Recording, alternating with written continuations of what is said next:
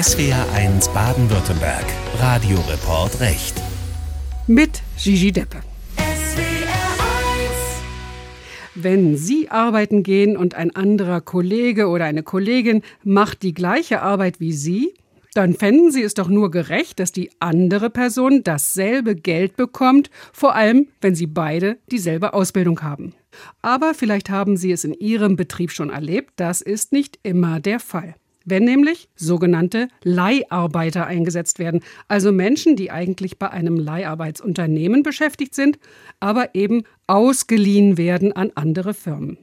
Leiharbeiter haben häufig in der Vergangenheit viel weniger Stundenlohn bekommen und das wird vielleicht auch so bleiben nach einem neuen Urteil des obersten deutschen Arbeitsgerichts, des Bundesarbeitsgerichts. Meine Kollegin Ann-Kathrin Jeske hat Leiharbeiter getroffen, zum Beispiel einen, der das System ganz schön ungerecht findet. Thomas B. hast du ihn genannt. Genau, Thomas B. ist nämlich nicht sein echter Name. Er muss ein bisschen aufpassen, welche Informationen er über sich preisgibt. Er hat fünfeinhalb Jahre als Leiharbeiter gearbeitet, ist heute nicht mehr in der Branche. Allerdings arbeitet er jetzt in einer anderen Branche und ja, da ist sein Unternehmen, für das er arbeitet, gerade in Schwierigkeiten geraten, sodass er gekündigt wurde mit vielen anderen Mitarbeitern zusammen. Und jetzt ist er eben Anfang 60, sucht nach einem neuen Job. Und das, was er da erzählt über seine Zeit als Leiharbeiter, das könnte eben auch bei künftigen Arbeitgebern nicht so gut ankommen, weil er das System ziemlich kritisch sieht. Ich habe damit angefangen Ende 2015 ich war die meiste Zeit in äh, Logistikbetrieben, in der Lagerwirtschaft, damals ein völlig äh, neues Fach für mich. Er hat also für große Kaufhausketten gearbeitet, hat Kisten gepackt, also das, was Kunden online bestellen. Das hat er in einem Lager in Pakete gepackt und das wurde dann eben entweder zu den Kunden direkt oder in die Kaufhäuser geschickt. Und wir hören nochmal, was er da so genau gemacht hat. Das waren alles angelernte Tätigkeiten. Ich war meistens als Helfer eingesetzt und damit in der untersten Entgeltgruppe. Das hat er mir erzählt, während er auf einer Parkbank in Köln saß. Da haben wir uns getroffen. Und er hat auch gesagt, anfangs da fand er es erstmal gar nicht so schlecht. Anfangs fand ich es ganz interessant, ständig neue Sachen kennenzulernen, aber irgendwann äh, stresst es einen schon, dass man sich ständig an ein neues Umfeld gewöhnen muss. Und vor allen Dingen merkt man halt immer wieder, ich verdiene deutlich weniger als die Stammkollegen. Das hat er in diesen fünfeinhalb Jahren, in denen er als Leiharbeiter gearbeitet hat, eben durchgehend gemerkt. Er hat immer schlechter verdient. Manchmal waren das zwei bis drei Euro die Stunde. Zum Schluss in einem Metallbetrieb, wo er gearbeitet hat, waren es aber auch sechs Euro die Stunde, die er weniger bekommen hat. Und ja, das hat ihn eben gestört, dass er gesehen hat, wir arbeiten hier Hand in Hand, wir machen die gleiche Arbeit, aber ich bekomme weniger Geld. Das hört man ja immer wieder und es fragt sich, ist das jetzt eigentlich wirklich grundsätzlich so, dass Leiharbeiter weniger verdienen als ihre Kollegen, die dauerhaft im Betrieb sind? Ja, dazu gibt es Statistiken. 19 Prozent weniger als die Stammbelegschaft bekommen Leihbeschäftigte durchschnittlich, laut der Bundesagentur für Arbeit. Das sind 600 Euro weniger pro Monat. Also das ist schon eine ganz schöne Nummer. Und so war es eben auch bei Thomas B. Ich habe das gesagt. Am Ende, da hat er sechs Euro die Stunde weniger verdient als seine Kollegen im Metallbetrieb. Und diesen Lohnunterschied, den klagt er jetzt vom Arbeitsgericht in Köln auch ein. Das wollte ich mir nicht gefallen lassen. Genau, wo ich einfach gedacht habe, diese, das ist ein ungerechtes Ding. Ein Vorteil von den Leiharbeitern hat der Einsatzbetrieb, der die Leute schnell wieder loswerden kann, der die als Druckmittel einsetzen kann. Ein Vorteil hat die Leihfirma, die daran verdient. Und der Einzige, der in dem Spiel verliert, ist der Leiharbeiter. Und der muss auch zu den äh, Gewinnern gehören. Fragt sich aber, wird er wirklich vor Gericht gewinnen? Es gab ja im letzten Jahr ein richtungsweisendes Urteil des Europäischen Gerichtshofs zu diesem Thema. Der Luxemburger Gerichtshof hat gesagt, Leiharbeiter sollen grundsätzlich gleichgestellt sein und werden sie im Vergleich zur Stammbelegschaft schlechter bezahlt, müssen sie einen gleichwertigen Ausgleich bekommen, zum Beispiel durch Urlaub oder ähnliches. Dieses Urteil des Europäischen Gerichtshofs hat durchaus vielen Leiharbeiterinnen und Leiharbeitern Hoffnung gemacht, auch Thomas B. Denn diesem Urteil lag ein ganz ähnlicher Fall zugrunde. Da hatte geklagt eine Leiharbeiterin aus Bayern, und zwar hoch bis zum Bundesarbeitsgericht. Sie hat 2017 einige Monate lang bei H&M gearbeitet, also da war sie eingesetzt. Ne? Ihr Leiharbeitsunternehmen, das sie beschäftigt hat, war ein anderes, aber sie wurde dann eben eingesetzt bei H&M Und sie sagt, dass sie eben bei dem Leiharbeitsunternehmen etwa 9 Euro die Stunde verdient hat, während die stammbeschäftigten Kolleginnen und Kollegen von H&M da mehr als 13,50 Euro die Stunde bekommen haben. Also ein Drittel weniger Lohn. Und das, obwohl es eine EU-Richtlinie gibt, die erstmal den Grundsatz Equal Pay vorschreibt, also gleicher Lohn für gleiche Arbeit. So, und diese EU-Richtlinie, die hat ein Schlupfloch, das nutzt man in Deutschland auch. In Deutschland ist es nämlich so, dass man sagt, naja, wenn wir diesen schlechteren Lohn in einem Tarifvertrag regeln, dann darf doch schlechter bezahlt werden als in den Stammbetrieben. Und da hatte der EuGH, du hast es schon gesagt, im Dezember 2022 geurteilt, das geht eigentlich nicht, sondern man braucht dann für den schlechteren Lohn einen wesentlichen Ausgleich. Und der Arbeitsrechtler Wolfgang Deubler, der erklärt das nochmal so. Die Leiharbeitsrichtlinie lässt es zwar zu, dass man durch Tarifvertrag besondere Regelungen schafft. Es muss aber der sogenannte Gesamtschutz des Leiharbeitnehmers erhalten bleiben. Und diesen Gesamtschutz haben sie in der Weise definiert, dass sie gesagt haben, es muss wenn man vom Lohn nach unten abweicht, auf der anderen Seite eine Kompensation geben, zum Beispiel längeren Urlaub oder ähnliches mehr. Also das Schutzniveau muss gleichwertig sein. Und das ist etwas Neues.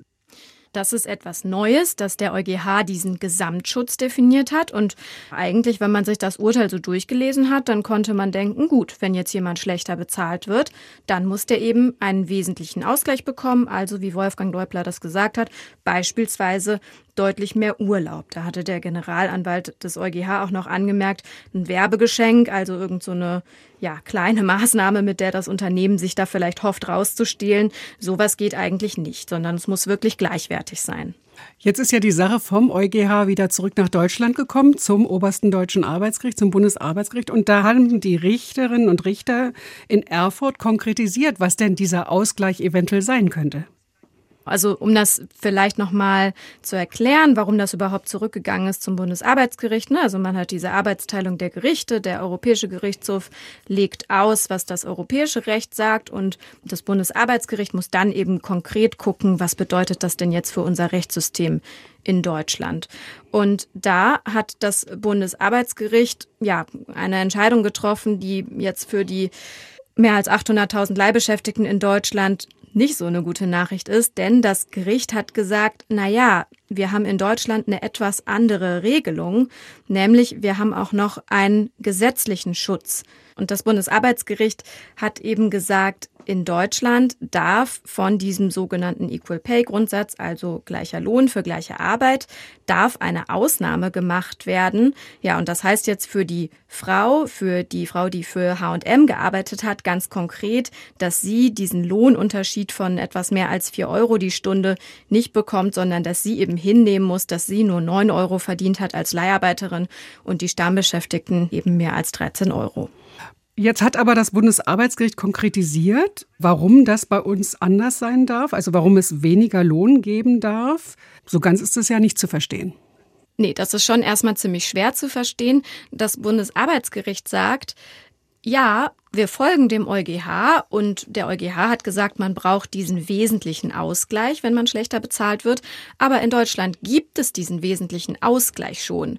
Und da sieht das Bundesarbeitsgericht diesen wesentlichen Ausgleich nämlich im Gesetz. Und dazu muss man sich so ein bisschen vergegenwärtigen, dass Leiharbeit in der EU in verschiedenen Ländern eben auch unterschiedlich funktioniert. Also beispielsweise in Frankreich, da ist es so, wenn man als Leiharbeiter arbeitet, dann hat man einen Arbeitsvertrag nur für die Zeit, in der man eingesetzt ist. Also wenn man jetzt da bei dem Beispiel H&M bleiben würde, dann hätte die Leiharbeiterin in Frankreich eben einen Arbeitsvertrag nur für die Zeit, wo sie bei H&M was weiß ich, die Regale einräumt. In Deutschland ist das anders. In Deutschland ist die Leiharbeiterin meist unbefristet angestellt und sie wird eben auch bezahlt in der Zeit zwischen zwei Einsätzen. Also es kann ja sein, sie ist ein paar Monate bei H&M eingesetzt und dann kommt sie zu einem anderen Unternehmen. Und dazwischen hat sie vielleicht eine Woche frei. Das kann ja sein, dass da so eine sogenannte verleihfreie Zeit besteht. Und diese verleihfreie Zeit, die wird in Deutschland eben bezahlt, während in anderen EU-Ländern das eben nicht so ist. Und da sagt das Bundesarbeitsgericht, das ist ein wesentlicher Ausgleich. Dadurch werden Leiharbeiter in Deutschland sozusagen besser gestellt, weil sie eben auch in dieser Zeit, in der sie mal zu Hause sind und frei haben, auch bezahlt werden. Kann mir vorstellen, die Klägerin war jetzt sehr enttäuscht nach der Entscheidung des Bundesarbeitsgerichts. Ja, die Klägerin war sehr enttäuscht. Also ihr Anwalt, Rudolf Buschmann, der hat auch nach dem Urteil gesagt, er hatte sich nach diesem EuGH-Urteil, das ja durchaus ein bisschen anders klang, mehr erhofft. Und er hat gesagt, er kann auch dieses Argument nicht so richtig nachvollziehen, dass eben die Bezahlung zwischen diesen Einsätzen wirklich ein Ausgleich sei, weil er sagt, na ja, das müsste ja ein Vorteil sein, im Vergleich zur Stammbelegschaft. Also wenn wir beim Beispiel H&M bleiben, dann würde das ja sozusagen bedeuten, dass die H&M-Belegschaft mal eine Zeit lang gar nicht bezahlt wird. Aber das ist ja nicht so. Auch wenn bei H&M mal nichts los ist, sag ich mal, dann werden natürlich die Mitarbeiterinnen und Mitarbeiter weiter bezahlt. Und deshalb findet er, es ist eben kein Ausgleich, kein, ja, sozusagen ähm, on top, was jetzt da die Leiharbeiter bekommen würden. Ich vermute, die Arbeitgeber sind aber zufrieden mit der Entscheidung aus Erfurt die zeigen sich zufrieden. Martin Dreier vom Interessenverband der deutschen Zeitarbeitsunternehmen IGZ, der hat es nämlich genauso gesehen, auch schon vorher, wie die obersten deutschen Arbeitsrichter. Er sagt eben, gut, die Leute sind bei uns meistens unbefristet angestellt und sie werden zwischen den Einsätzen bezahlt. Er erklärt das hier auch nochmal. Man hat einen Einsatz bei einem Einsatzunternehmen ist zu Ende gegangen. Äh, man hat keinen unmittelbaren äh, Anschlusseinsatz und dann ist der Mitarbeiter im Grunde genommen, er kann zu Hause sein, er muss nicht arbeiten und er bekommt das auf dem Tariflohnniveau die Vergütung weiter bezahlt. Wie sieht das denn dieser Leiharbeiter, den du am Anfang vorgestellt hast, Thomas B.? Findet er das auch in Ordnung, dass er eben sich besser gestellt fühlt, weil er eben zwischen Einsätzen Geld bekommt? Er sagt, zwischen Theorie und Praxis bestehen da einfach Unterschiede. Also er sagt, klar, in der Theorie hätte er immer bezahlt werden müssen in den verleihfreien Zeiten. Aber in der Praxis haben da die Leiharbeitsunternehmen so ihre Tricks, wie sie dann zumindest versuchen, den Lohn zu drücken. Wenn dann einsatzfreie Zeiten waren, dann wurde immer wieder versucht, auf das Stundenkonto zugreifen, dass man die Plusstunden, die man aufgebaut hat, da abgebaut haben. Die dürften das eigentlich nicht, aber sie machen es alle, weil sie genau wissen, wer sich dagegen wehrt, der wird so lange in schlechte Einsätze geschickt, bis er von sich aus aufgibt und kündigt oder eben äh, brav wird. Also er sagt, Überstunden, die er vorher angesammelt hat, die wurden ihm dann sozusagen verrechnet. Ja, und das geht natürlich eigentlich nicht. Was ich noch nicht verstehe, warum machen die Gewerkschaften bei diesem System überhaupt mit? Warum schließen sie diese Tarifverträge ab? Das habe ich mich auch gefragt und das hat sich auch der Richter vom Bundesarbeitsgericht Rüdiger Link gefragt. Denn es ist ja tatsächlich so, das muss man sich vielleicht nochmal vergegenwärtigen. Grundsätzlich gilt Equal Pay und nur wenn die Gewerkschaften Tarifverträge abschließen mit diesen Leiharbeitsunternehmen, dann können die Leute schlechter bezahlt werden. Also es ist ja eigentlich absurd. Normalerweise sind Tarifverträge dazu da, bessere Arbeitsbedingungen auszuhandeln.